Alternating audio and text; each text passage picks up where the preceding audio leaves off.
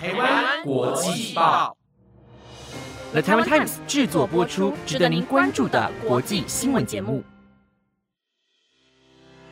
欢迎收听台湾国际报，我是嘉苑，马上带您关心今天，也就是三月十号的国际新闻重点。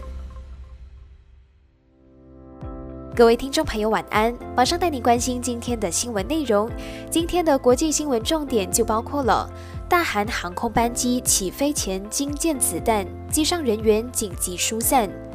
德国汉堡市爆发教堂枪击案，凶嫌目前仍在缉捕中；织田河南将出任日营新任总裁；大马前首相穆尤丁涉嫌贪污被控。以及专家引进一百五十只绵羊，帮忙保护庞贝古城遗迹。如果你想了解更多的新闻内容，那就跟我一起听下去吧。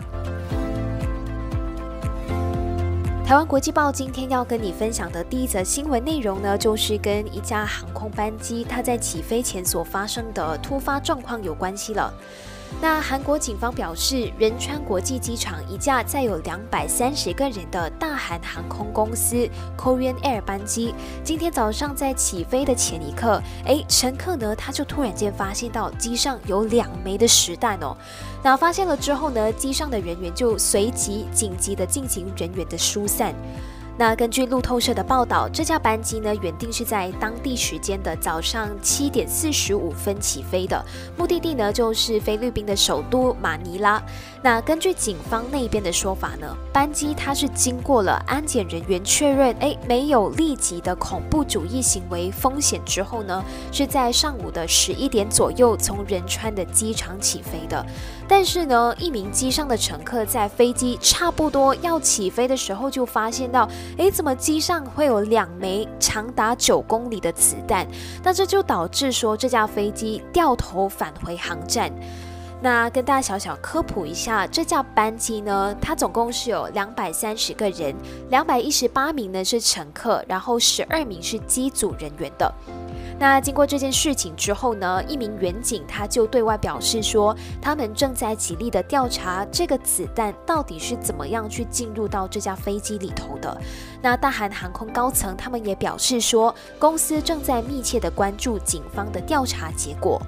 那这里呢，就要跟大家小小的分享一下了。韩国呢，向来都是实施相当严格的枪支法。要是民众被发现到非法持有枪械的话，最高就是会被处十五年的有期徒刑，还有最高一亿韩元，也就是大约新台币两百三十三万元的罚金哦。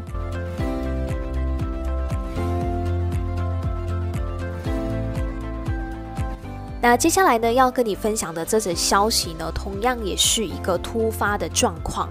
根据德国网络新闻媒体 Focus Online 引述消防人员的说法报道，德国北部汉堡市一间教堂呢，今天就经传出现了一宗的枪击案。那目前呢，这一场枪击案是至少造成六个人死亡，以及非常多人受伤的。不过，截至目前为止哦，行凶者依然还是在逃中，还没有成功被警方缉捕的。至于紧急救援人员和医生呢，目前也还在现场处理一些呃受伤的人士的那些伤势啦。那根据警方的初步判断呢，这起枪击事件是发生在当地时间的大约晚间九点。警方也补充说，那个行凶者可能是一名或者是多名的人士，目前呢身份还不详哦。那警方呢就使用灾难警告应用程式这个 A P P 去警告当地的民众，现在在这个地区是相当的危险的，所以呢就劝请民众必须要待在屋内，尽量避免外出。还说教堂的四周呢已经被警方封锁，目前呢就是要找到那个行凶者啦。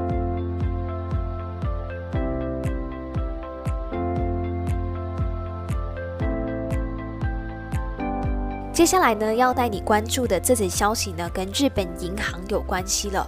那日本的参议院呢，今天在全体会议上一致通过，由一名七十一岁的经济学家，他的名字叫做植田和南，来接任日本银行总裁的最新人事案。那这就象征着日银即将挥别黑田时代，进入到植田的时代。那值得一提的是呢，植田河南呢，他是第二世界大战之后的第一位学者出身的日本央行总裁。那他预计会在四月九号，也就是不久之后就会上任了。那在这项人事案通过不久之后呢，日银就发出了一项决策声明，表示他们将会维持短期利率为负百分之零点一，而现有的直利率曲线管控政策也维持不变。那日本十年期公债值利率区间上限依然是百分之零点五。这项结果呢，其实就跟彭博访调经济学家的预期是保持一致的。那目前呢，日元对美元的汇价应声走贬，一度贬值百分之零点五。黑田呢，在他创纪录的十年任期结束前，重申鸽派立场，维持他在二零一二年刚上任时候的论调。那织田河南上个月呢，也曾经向议员表示说，他认为延续货币宽松是妥当的措施，并且警告金融市场和全球经济存在着不确定性。那他还说呢，目前促使物价上涨的主要因素，未来诶是有望消退的。那通货膨胀率呢，也可能会降到百分之二以下的。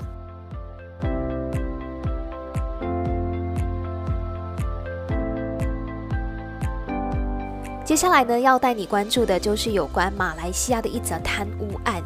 马来西亚的前首相拿督斯里慕尤丁呢，最近就被控涉嫌贪污、滥权、洗钱等等非常多项的罪名。他呢，将成为马来西亚史上第二位面临贪污指控的前首相。第一位呢，就是之前也是担任马来西亚前首相的纳吉。但是呢，对于这些那么多的罪名，穆尤丁他目前是否认相关的指控的。那综合新马媒体的报道，马来西亚反贪污委员会今天就表示说，国民联盟主席穆尤丁稍早到反贪会总部，针对任内推动的选择性招标计划等议案在进行录口供的动作。随后呢，他就被捕了。那他明天呢是会被控上法庭的。新州网也指出，穆尤丁之后获得反贪会的批准保释，然后在晚间呢是已经离开了反贪会的总部。那目前呢，马来西亚的反贪会是正在调查，诶，在疫情期间获选参与选择性招标计划的承包商，必须先将三亿令吉，也就是大约新台币的二十亿元，存入土著团结党账户的指控。那穆尤丁是当时候的首相，同时他也是这个土著团结党的主席。那这一项选择性招标计划是在疫情期间，为了协助马来西亚土著承包商而推出的一个援助项目。但是呢，针对这些指控，刚刚也提到了穆尤丁，他是认为他自己没有做的，他声称这是一种政治诽谤。那对于外界批评调查是具有政治动机的这个声浪呢，马来西亚现任的首相拿督斯里安华他就回应表示说，这项调查呢是由反贪会去独立进行的。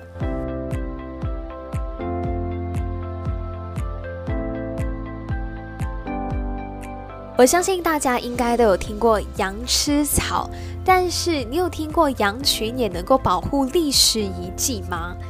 那在庞贝古城遗址的开发呢，一直是考古学家的一个终极的目标。那近期呢，这些考古学家他们就迎来了一群意想不到的帮手，就是爱吃草的羊群啦。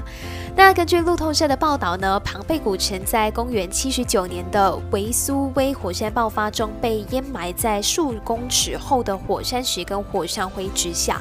那自二百五十年前就开始挖掘以来呢，这些考古学家开发庞贝古城共计六十六公顷范围中的大约三分之二，而古城还没有开发的部分，随着时间的流逝会受到大自然的侵蚀嘛，这也成为了考古学家目前需要解决的课题之一。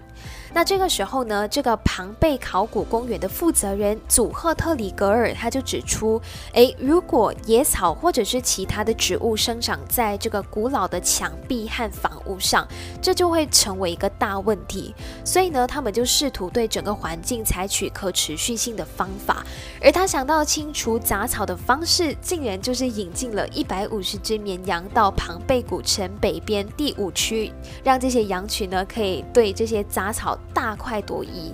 那负责人祖赫特里格尔呢，他就认为说，引进绵羊群并将杂草吃掉呢，是有助于节省费用和保护景观的，并且呢，他声称这实际上是一个可持续性发展的项目，也真正让人家知道说，庞贝古城原本的样子是有树林、葡萄园和绵羊等乡村环境。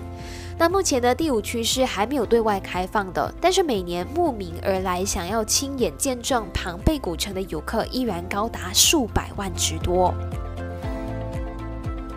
那以上就是今天的台湾国际报新闻内容，是由的台湾 Times 制作播出。不知道你对今天的哪一则消息是更加的印象深刻的呢？都欢迎你到台湾国际报的官方 IG 或者是 Podcast 平台留言，让我们知道哦。